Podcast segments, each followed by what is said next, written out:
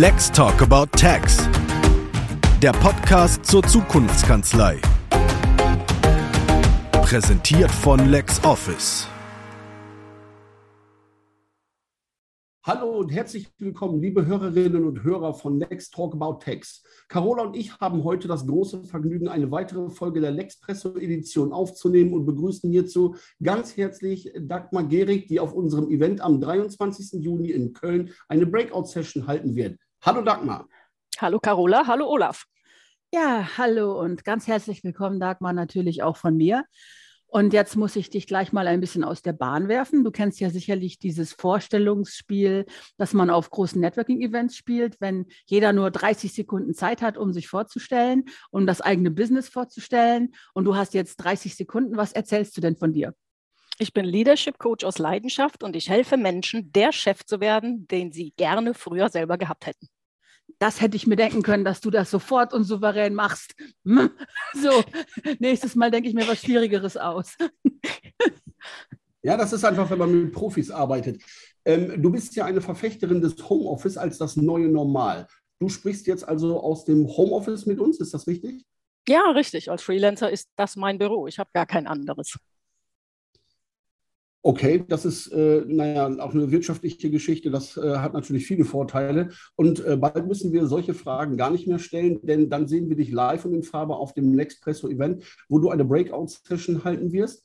Und äh, dabei geht es um New Work. Und ich muss das jetzt nochmal fragen. Ähm, warum New Work und äh, wie bist du darauf aufmerksam geworden? Das ist schon eine ganze Weile her. Ähm, auditiv kann man es nicht hören, aber ihr könnt es sehen, graue Haare zeigen, dass ich schon ein bisschen älter bin. Und New Work deshalb, weil ich schon immer anders geführt habe als so der Durchschnitt. Ich war jahrelang angestellt bei einem großen Dow Jones-Konzern und habe halt irgendwie immer anders geführt und habe immer gedacht, naja, ich wäre komisch. Irgendwann habe ich dann das Gallup-Stärken-Stärken-Konzept ähm, kennengelernt. Und dann wusste ich, okay, nee, ich bin nicht anders oder ja, ich führe anders, aber ich führe eben stärkenbasiert. Das heißt, ich habe Leute immer schon gemäß ihrer Stärken eingesetzt. Und dann habe ich später erst, obwohl die ja schon 40 Jahre alt ist, die New Work-Theorie von Freithof Bergmann kennengelernt.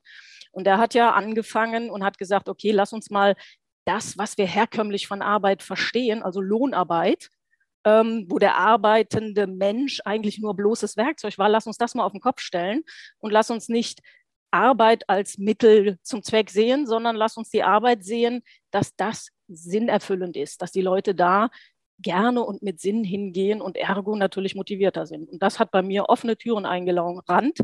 Naja, und New Work ist jetzt 40 Jahre alt. Freithof Bergmann ist letztes Jahr gestorben und dennoch ist es aktueller denn je. Und gerade jetzt so mit Homeoffice ist das unheimlich wichtig und die nachwachsenden Generationen wollen natürlich auch sinnstiftende Arbeit. Die wollen nicht mehr einfach nur Anweisung und Ausführung. Ich habe den Herrn Bergmann ja noch einmal live gesehen, bevor er gestorben ist, und das war sehr beeindruckend. Wobei für mich das Charisma sehr beeindruckend war, mit dem er also Hunderte von Führungskräften im Raum in seinen Bann gezogen hat.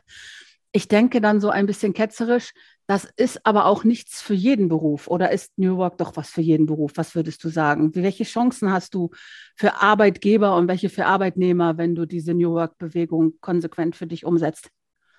Also im Prinzip würde ich sagen, es ist was für jeden Beruf. Also wenn ich trainiere, trainiere ich sehr viel branchenübergreifend und da trainiere ich teilweise sogenannte White-Collar-Worker, das heißt Bürotäter, aber auch Köche, Physiotherapeuten und wirklich operativ arbeitende Leute oder Menschen, die in einer, in einer Werkstatt arbeiten.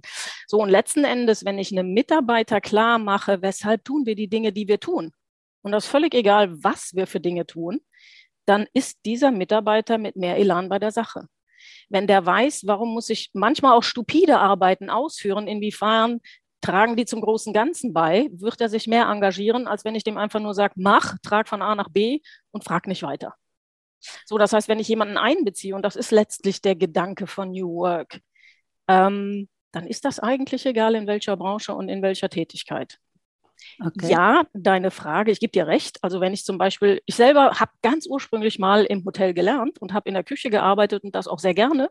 Und da ist der Umgangston sehr rau. Und wenn man, wie man das in der Küche so schön sagt, in der Scheiße ist, in Anführungsstrichen, das heißt, wenn der Laden richtig brummt, dann braucht es klare Anweisungen. Dann kann ich nicht lange hin und her diskutieren und über Sinnfrage reden. Dann braucht es eine klare Anweisung, mach dies, das, bis dann. Ja, Also nicht durchgängig immer, aber ich würde sagen, New Work ist durchaus was für alle Branchen. Und ähm, siehst du denn in diesem, in diesem Ansatz dieser Sinnvermittlung auch eine Lösung für den Fachkräftemangel? Also wird man, wenn man den Menschen einen besseren Arbeitsplatz bietet, im Sinne von bessere Arbeitszeiten, flexiblere Möglichkeiten, was zu entscheiden, virtuell zu arbeiten, man wird ein attraktiverer Arbeitgeber, wenn man das um die New Work-Geschichten ergänzt? Ist das ein Mittel gegen den Fachkräftemangel oder muss da noch mehr passieren? Kann das ein oh. Mittel sein? Ja, ich denke schon. Also natürlich wird das den Fachkräftemangel, also den Mangel an potenziellen Arbeitskräften nicht beseitigen. Ähm, was es aber sehr wohl beeinflussen kann, ist, dass Mitarbeiter sich langfristiger für ein Unternehmen entscheiden. Also die jungen Generationen, die Y und Z, sind dafür bekannt, dass sie schneller wechseln. Ähm, das ist das, worin Unternehmen heute oftmals kranken. So, und wenn ich jemandem eine sinnstiftende Arbeit vermittle, wenn der Spaß bei der Arbeit hat und wenn der sich da entwickeln kann, dann wird der tendenziell auch länger bleiben. Ähm, der wird motivierter sein und wird eigenverantwortlicher arbeiten. Wenn der weiß, wofür er die Dinge tut, wird er auch mehr mitdenken. Jemanden, den ich über Ratschläge führe, der wird einfach nur exakt den Ratschlag ausführen und dann wartet er auf weitere Befehle. Wenn jetzt aber jemand weiß, wofür er die Dinge tut, dann denkt er selber mit, denkt auch mal über den Tellerrand hinaus. Das führt dann dazu, mehr Motivation, Engagement und das führt automatisch dazu, dass weniger Fehler passieren. Das heißt höhere Produktivität, ich habe weniger Krankheitsausfälle, also überlegen sich die Leute dreimal, ob sie morgens im Bett bleiben, wenn jetzt irgendwo was zwickt oder nicht. Ähm, und das wirkt sich wiederum auf Kundschaft aus. Die empfehlen ein Unternehmen weiter. Das heißt mehr Umsatz. Ultimativ mache ich dadurch mehr Gewinn. Wenn ich produktiver bin, gehen die Kosten runter. Wenn ich mehr Empfehlungen kriege, gehen die Umsätze hoch und ich mache mehr Gewinn. Das ist das Ziel der meisten Unternehmen. Also insofern auf deine Frage, ja, ich denke, das hat eine Auswirkung. Ähm, ich kann den den Fachkräftemangel nicht beseitigen, aber ich kann dafür sorgen, dass ich die richtigen Leute möglichst lange an mich binde. Okay, also es fängt wie ganz oft mit den Führungskräften an, die das verinnerlichen, umsetzen und selber dran glauben müssen. Ja, dann klappt das mhm. auch. Ja, ja, genau. Also es ist, ein, es ist tatsächlich ein Mindset-Thema. Also New Work ist nicht eine Disziplin, die ich einfach ausführe, sondern es ist ein Mindset-Thema. Es fängt wie so vieles in Führung genau zwischen unseren Ohren an nämlich bei unserem eigenen Mindset, bei unserer eigenen Einstellung. Zum Beispiel bin ich der Meinung, dass ein Mensch prinzipiell motiviert ist, intrinsisch motiviert ist und Lust auf Leistung hat? Oder bin ich der Meinung, dass der nur extrinsisch von außen motiviert werden kann und ich muss den anschieben? Ja. Das sind zwei grundunterschiedliche Einstellungen. Nicht auf meinem Mist gewachsen. Douglas McGregor hat das schon vor Jahren rausgefunden. So, und je nachdem, welches Mindset ich vertrete, ähm, so trete ich auch auf. Und das ist auch das, was ich dann wiederum an Reaktion zurückkriege. Hm?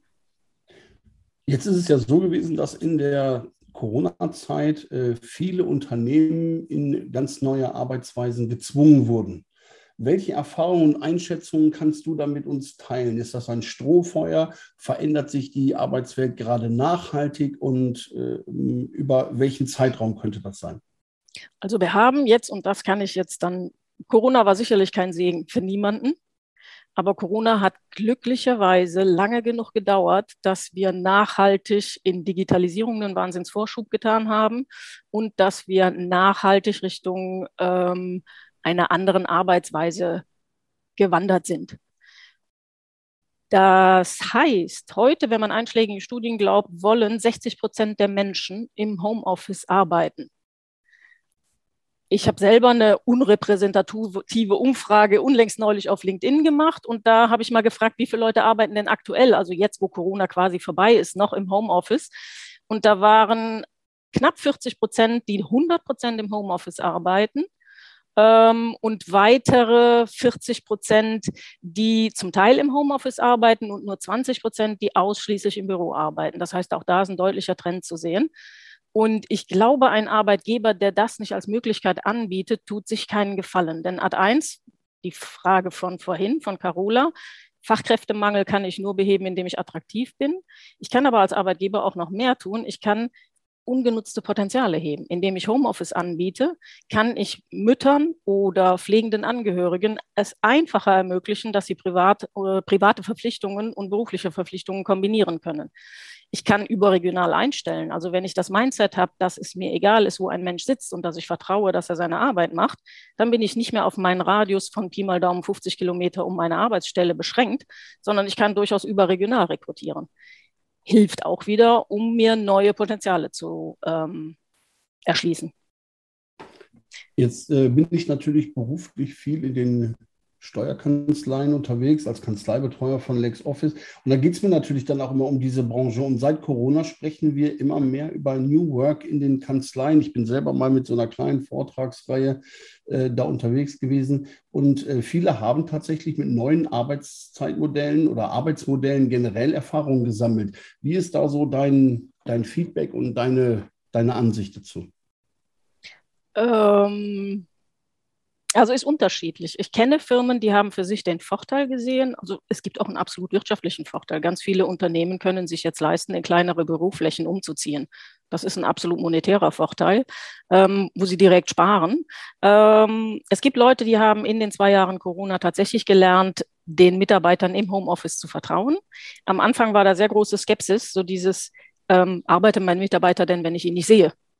Und ja. ganz viele sind jetzt tatsächlich in Führung, sind auch noch aus der Generation X, das heißt so mein Alter, um die 50. So, und die haben tatsächlich eine andere Denke und das nicht aus Boshaftigkeit, sondern weil die anders sozialisiert worden sind. Die sind so sozialisiert worden, meine Schäfchen müssen um mich herum sein. Und da fällt halt sehr stark auf oder fiel jetzt durch Corona sehr stark auf, wer hat denn klare Ziele, klare Zielvorstellungen und wer hat das, was man so neudeutsch KPIs nennt, also Key Performance Indicators. Weil wenn ich weiß, wo ich hin will und wenn ich weiß, woran ich Arbeitsleistung messe, außer an Quantität der abgesessenen Zeit, dann kann ich auch sehr leicht vertrauen. Und dann ist das auch egal, wenn ich meinen Mitarbeiter anrufe und ich erreiche den im Zweifel mal im Supermarkt. Why not? Wenn der abends oder morgens oder irgendwann anders die Arbeit tut, Hauptsache das Ergebnis stimmt und nicht die abgesessene Zeit. So, und das ist eben so, dass wenn, wenn du sagst, du bist in Kanzleien unterwegs, es gibt Leute, die sagen, sie haben damit gute Erfahrungen gemacht. Ich kenne aber auch genauso gut Leute, die aus tradierten Branchen kommen, die sagen, wir gehen wieder zurück zu dem Arbeitsmodell, was wir vorher hatten. Aber ich glaube, die tun sich langfristig eben keinen Gefallen damit, weil es geht halt auf Mitarbeiterzufriedenheit, wenn ich nicht das anbiete, was Mitarbeiter sich wünschen. Ja, in der, ähm, in der Corona-Phase sind ja viele Anpassungen und Änderungen und kurzfristige Lösungen nötig gewesen, ähm, die man sich vorher vielleicht nicht ausgesucht hätte, in die man reingestolpert ist, wo man über Nacht reinwachsen musste. Und das gilt ja auch für Steuerkanzleien, die dann auf einmal mit Quarantäne arbeiten mussten oder remote oder Großmandant mit anderen Anforderungen hatten. Wenn ich jetzt so ein Kanzleiinhaber bin, der sich dieser Welle an neuen Anforderungen gestellt hat, auch in Sachen äh, Führungsverhalten vielleicht ein paar Sachen angepasst hat, Woran merke ich denn oder wie sehe ich denn, was davon ich wieder zurückdrehen sollte und was wirklich Zukunft ist? Was sind da die Kriterien? Ähm, äh, Gibt es letztlich pauschal nicht. Also Kriterien, das, was ich eben schon mal angesprochen hatte, Key Performance Indicators. Ich sollte mir als Kanzleiinhaber überlegen, ähm, woran messe ich die Qualität meiner Arbeit. Ähm, das kann sein, dass das die Mitarbeiterzufriedenheit ist. Das kann sein der Krankenstand. Das kann sein, wie viele Initiativbewerbungen bekomme ich übers Jahr. Das kann sein die Fluktuation, wie viele Leute wandern mir ab. Das können solche Faktoren sein, um zu gucken, haben bestimmte Maßnahmen Sinn, haben bestimmte Maßnahmen gegriffen, ja oder nein. Das kann, das war eine rein interne Betrachtung. Jetzt kann ich natürlich auch extern gucken und kann sagen, wie zufrieden sind meine Mandanten mit mir ähm, kriege ich zum Beispiel mehr neue Mandanten über Empfehlungen. Ist ein gutes Signal dafür, dass Mandanten zufrieden sind. Ähm, jetzt für eine Steuerkanzlei auch zutreffend, genauso wie für produzierendes Gewerbe. Wie ist die Portfoliotiefe meines Kunden? Also habe ich einen Mandanten, der nur die Buchhaltung bei mir beauftragt? Mhm. Oder beauftragt er auch den Jahresabschluss und beauftragt er mich vielleicht auch dafür, dass ich ihn finanziell beraten darf? So, und je mehr von meinem Portfolio, und eine Steuerkanzlei hat ja diverse Dienstleistungen, die sie anbietet, ein Kunde abnimmt, desto wertvoller ist er für mich. Also kann ich auch gucken, kriege ich sogenanntes Cross-Selling über verschiedene Dienstleistungen hin. Ähm, wie lange dauert es, bis ein Projekt fertiggestellt ist? Haben wir vielleicht früher für einen Jahresabschluss von den großen Kunden länger gebraucht als heute mit digitalen Medien? Äh, wie hoch ist die Fehlerquote zum Beispiel? Also wie oft passieren uns Fehler, wie oft muss das hin und her gehen und, und, und, und, und. Also das sind so Sachen und das ist aber individuell pro Kanzlei dann verschieden, worauf lege ich meinen Schwerpunkt. Aber das waren jetzt so einige Beispiele, woran man messen kann. Das ganz entscheidende Mittel ist Fragen. Frage deine Mitarbeiter, frage deine Kunden und wenn du fragst, dann frage mit offenen W-Fragen. Also wer, wie, was, wo, warum. Also weshalb beauftragen Sie uns und nicht jemand anderen? Was finden Sie an uns besonders gut? Was können wir anders machen? Weshalb arbeitest du Mitarbeiter hier und nicht woanders? Ja. So, und dann kriege ich ein Gespür dafür, welche Maßnahmen sind von Erfolg gekrönt und welche Maßnahmen vielleicht nicht und welche sollte ich wieder zurückdrehen. Aber auf jeden Fall brauche ich Messkriterien und muss die verfolgen. Ich kann nicht nach dem Bauchgefühl gehen. Das hat uns, das hat uns die letzte Zeit ja auch gelehrt. So viele Leute sehen ja alles durch ihre eigene Brille. Hm. Das funktioniert nicht, finde ich, wenn man ein Team führt. Man kann nicht für andere entscheiden, wie die sich fühlen. Ne? Nee, das ist richtig. Und dieses Leute, die in meinem Alter sind, Carola, du vielleicht nicht, aber die kennen noch den Herrn Rossi, sucht das Glück. Das war so ein kleines Zeichentrickmännchen, untersetztes ja. kleines, du kennst den Olaf, Wenn ein kleines Zeichentrickmännchen, das lief immer durch die Welt und war kreuzunglücklich, obwohl der eigentlich ein tolles Leben hatte. Der hatte aber keine Vorstellung von Glück und deswegen konnte der nicht ankommen und deswegen war der kreuzunglücklich. So, und das ist das Gleiche im Business. Also wenn ich keine Zielvorstellung habe, wo ich hin will, dann bin ich auch nie zufrieden. Und dann habe ich auch nie ein Gefühl dafür, bin ich jetzt gut unterwegs oder schlecht unterwegs. Und Deutsch by Nature sind wir ja gerne defizitorientiert, also im Zweifel dann lieber schlecht unterwegs. Was ich jetzt an dieser ganzen Geschichte sehr, sehr spannend finde, du hast es eben schon angesprochen, ist ähm, die Einbindung meiner Mitarbeitenden. Ähm, mhm. Ich als Führungskraft sollte die also von vornherein mit ins Boot holen und ich äh, kenne das aus meinen eigenen äh, Missionen, die ich in den Steuerkanzleien habe, ja, nehmen Sie Ihre Mitarbeitenden mit, damit nicht irgendjemand auf die Idee kommt und sagt, oh, der Chef hatte wieder eine tolle Idee und äh, im Prinzip ist das schlecht kommuniziert.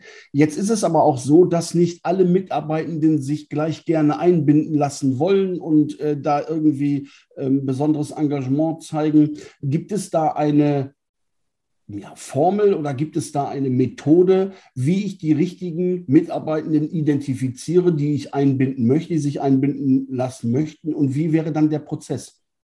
Also idealerweise auch wieder über Fragen, das, was ich eben schon sagte. Also geh in Kommunikation, sprich mit den Leuten und nicht jeder mag sich vielleicht im gleichen Maße einbinden. Also nicht jeder mag ähm, in vorderster Front zum Beispiel die Kanzlei präsentieren, weil es gibt Leute, die sind introvertiert und fühlen sich da nicht wohl. Also sprich mit den Leuten und einbinden. Ich würde sie wirklich von von Punkt 1 an einbinden. Also wenn jetzt eine Kanzlei hingeht und sagt, okay, dann lass mal Corona-Revue passieren, was haben wir gelernt, was lief, was lief nicht und wo wollen wir in Zukunft hin, wie wollen wir arbeiten. Schon bei der Erstellung dieser Strategie würde ich Leute mit einbinden und vor allen Dingen unterschiedliche Leute. Und ein Team ist nur so gut, wie unterschiedlich die einzelnen Protagonisten sind. Also ein Team braucht zwingend Leute, die extrovertiert sind und die den Ton angeben, die Richtung vorgeben. Ein Team braucht aber auch unbedingt Leute, die stetig bewahrend sind und die eher mal schauen, was haben wir in der Vergangenheit gemacht, worauf können wir aufbauen. So, und wenn ich einen Mix habe, es gibt verschiedene Persönlichkeitsmodelle. Ich persönlich arbeite sehr gerne mit dem Disk-Modell, weil das sehr plakativ klar macht, was verschiedene Typen es gibt. So, und wenn ich die verschiedenen Typen mit einbinde und dann auch mal gucke, dann wird da ein Schuh draus. Das heißt, worauf können wir aufbauen? Was hatten wir in der Vergangenheit? Und was können wir neu ähm, erdenken? Und dann auch bei der Zielsetzung. Das heißt, woran messen wir, ob wir auf dem richtigen Weg sind? Auch da die Mitarbeiter einzubinden. Das garantiert, dass sie dann auch viel, viel überzeugter diese Strategie ähm, mittragen. Das hört sich alles super spannend, aber auch nach relativ großen Herausforderungen für so Unternehmen an, die das ja neben ihrem Tagesgeschäft noch meistens bewältigen müssen, so ein Mindset-Wandel. Ne? Mhm. Jetzt, jetzt haben wir ganz viele Themen schon gestreift und ich muss jetzt doch mal fragen, kannst du uns sagen, äh, worauf wir uns in der Breakout-Session auf dem Lexpresso freuen dürfen? Sind das auch diese Themen oder was bringst du uns auf den Lexpresso mit? Das sind auch diese Themen und ich gehe da eben auf äh, genau das, was du sagst. Das hört sich jetzt super viel an. Ja, es ist nicht über Nacht gemacht, aber ich gehe auch darauf ein, welche Voraussetzungen braucht es, welche Kompetenzen braucht ein Unternehmer oder eine Führungskraft und vor allen Dingen, wie kann auch in kleinen Betrieben und bei Selbstständigen, bei wirklich Kleinstbetrieben New Work eine Rolle spielen. Weil man denkt ja oftmals New Work, einmal weil sowieso Englisch und Schlagwort ist nur was für Konzerne, ist es gar nicht. Und wenn ich als kleiner Betrieb New Work lebe, dann kann ich mich auch richtig gut gegen große absetzen. So, und dann kann ich im War for Talent auch wirklich punkten. Das heißt, ich kann dann gegebenenfalls auch gewinnen, auch wenn ich vielleicht nicht so große Gehälter zahle wie die großen äh, Konzerne oder Kanzleien jetzt in dem Fall. Also wieder ein Mittel gegen den Fachkräftemangel, wenn man so will. Ja, klar, auf jeden ja. Fall. Cool. Und ich darf auf der Lexpresso auch noch zusätzlich zu der Breakout-Session eine Ask Me Anything Session leiten. Oh. Ähm, da dürfen 30 Minuten lang Leute mir jedwede Frage stellen und ich stehe Rede und Antwort. Ich weiß nicht, ob das so eine gute Idee war, das Olaf zu verraten. Olaf. Hat das vielleicht so etwas ähnliches wie dieses Roasting, was es dann im amerikanischen Fernsehen ab und zu mal gibt? Wo man sich dann ich hoffe nicht. ich weiß es nicht. Also es werden mir Fragen gestellt und ich ähm, werde sie beantworten. Also ich, ich, ich nehme mal so einen kleinen Appetizer für eine Ask Me Anything-Frage und dann würde ich jetzt einfach mal hingehen. Wie ist eigentlich deine Verbindung zu LexOffice? Wie hast du es kennengelernt? Wie äh, bist du dran gekommen? Ähm, meine Verbindung zu LexOffice, also kennengelernt habe ich es über Empfehlung. Ähm, auch da hat Empfehlungsmarketing perfekt funktioniert. Habe mir das kurz zeigen lassen von jemandem und habe mich dann eingearbeitet. Und meine Verbindung zu LexOffice ist eine innige Liebe. Ganz ehrlich, ich finde es ein so mega Tool. Ich finde es ein so mega Tool. Ich benutze sehr, sehr viele Tools und was ich gar nicht ab kann, ist, wenn Tools hakelig sind, nicht das tun, was sie sollen oder viel zu komplex. LexOffice ist schick, schlank, einfach zu bedienen und macht mir meinen Arbeitsalltag wahnsinnig leicht. Es spart mir unheimlich viel Zeit und ich habe jederzeit aktuell einen Überblick über meine Finanzen. Also ich bin ein Mega-Fan. Fantastisch. Ich bin äh, ein äh, wenig sprachlos, weil ich äh, freue mich natürlich immer, wenn es dann so gut ankommt und äh, habe natürlich auch nichts gegen kritische Worte, aber jetzt einfach mal eine große Tube Lob ist natürlich auch immer schön. Und ähm, wir nehmen das dann immer bei uns im Team äh, nicht nur äh, dankend hin, sondern sehen das natürlich auch als Ansporn, weiter daran zu arbeiten, dass es so bleibt. Ja, und das ähm, tut ihr. Und das ist auch nochmal was. Sorry, wenn ich dich jetzt unterbreche. Das ist auch was. Ihr habt auch schon die Chance genutzt, ihr habt rausgekriegt, ich bin ein mega Fan und dann habt ihr mich auch schon gefragt, hör mal, kannst du aus User-Sicht ein paar Verbesserungsvorschläge geben? Und ja, konnte ich. Und das setzt ihr um. Und das finde ich auch mega. Und das ist das, was mich genauso begeistert. Dann ähm, freue ich mich nochmal. Und ähm, Ganz zum Schluss äh, habe ich immer so ein kleines Bonmot, wo ich dann einfach sage, äh, haben wir etwas vergessen zu fragen? Gibt es etwas, was du gerne gefragt worden wärst? Dann hast du jetzt die Gelegenheit, eine Antwort zu geben auf eine imaginäre Frage.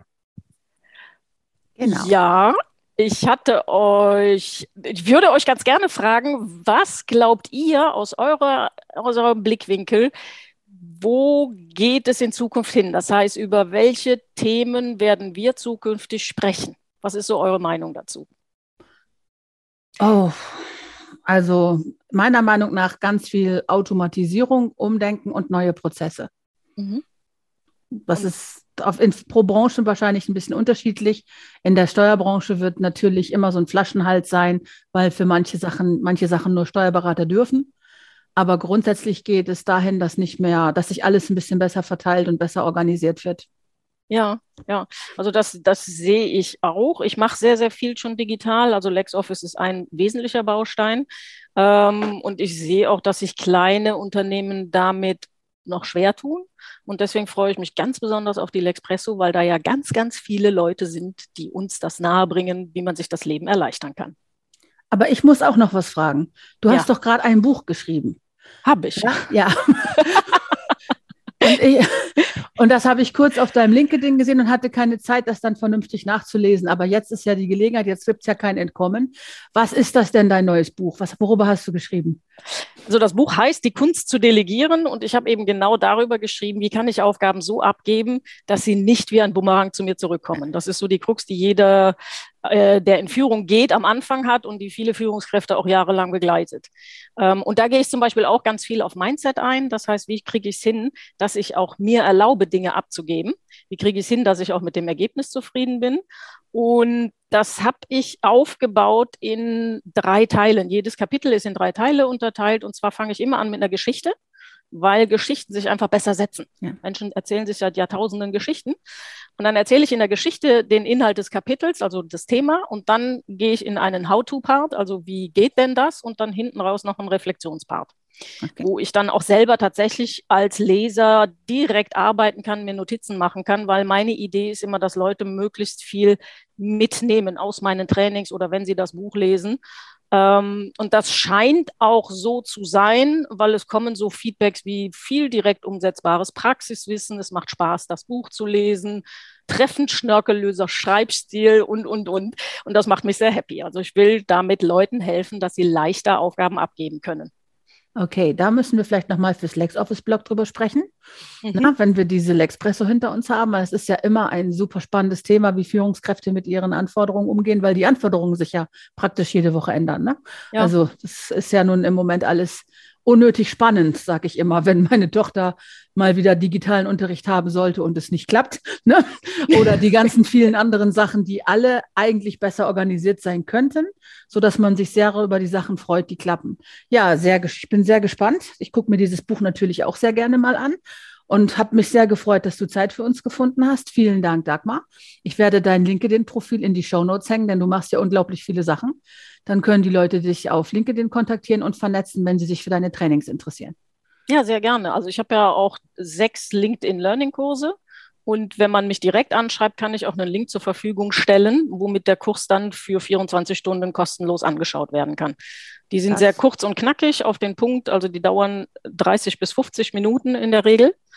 Ähm, und das hier einfach nochmal als Zusatz nutzen, weil auch damit kann man sich das Leben erleichtern. Ja. Der Rennerkurs ist zwei, strategisch denken und handeln für Führungskräfte und Umgang mit schwierigen Menschen. Das könnte man wahrscheinlich auch kombinieren, aber mehr, das habe ich natürlich, das habe ich natürlich nicht gesagt. Wenn ich schwierige Menschen kennen würde, würde ich den Kurs sicherlich auch mal mitmachen.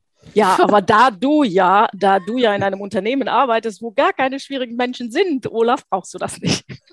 Nein, also dafür ganz bestimmt nicht. Das ist, äh, das sage ich jetzt auch ohne jeden äh, äh, Scherz oder ohne jede Ironie. Ähm, in meinem beruflichen Umfeld ähm, begegnen mir viele interessante Menschen. Also ich habe es tatsächlich momentan nicht mit vielen schwierigen Menschen, aber ähm, ich bin natürlich auch nicht in einer solch exponierten Stellung, dass mir äh, viele schwierige Menschen begegnen, ähm, also, aber ich finde das sehr, sehr interessant. Ich glaube, ich schaue trotzdem einfach mal rein, weil es äh, wirklich interessant ist. Also sowas finde ich immer klasse, alleine auf die Idee zu kommen, Umgang mit schwierigen Menschen. Wenn ich das nächste Mal bei einer Behörde anrufe oder sowas, dann. Zum Beispiel, da hast du schon. Ja, ja. Also, ich, ich sage jetzt mal ein bisschen voreingenommen, schwierig ist nicht automatisch schlecht. Ne? Also, das, das kann durchaus auch Vorteile haben, wenn jemand nicht allzu glatt ist. Ne? Habe ich gehört. Dagmar, ich habe mich sehr gefreut über den Talk mit dir. Na, du, ähm, wir stecken alles in die Shownotes, was du machst. Wenn ich noch was vergesse, reich's bitte gerne nach. Mhm. Ich freue mich super, dass wir uns auf der L'Expresso sehen und sage herzlichen Dank und bis bald. Danke ebenso an euch beide und ich freue mich, dass wir uns dann auch erstmalig in Person sehen. Ja. Weil Carola und ich, wir arbeiten schon eine Weile zusammen, aber wir haben uns noch nie physisch gesehen. Das stimmt. Ja, das ja. stimmt. Prima. Wunderbares Schlusswort von Carola. Ich schließe mich dem einfach nur an. Vielen herzlichen Dank, Dagmar, und äh, auf Wiederhören.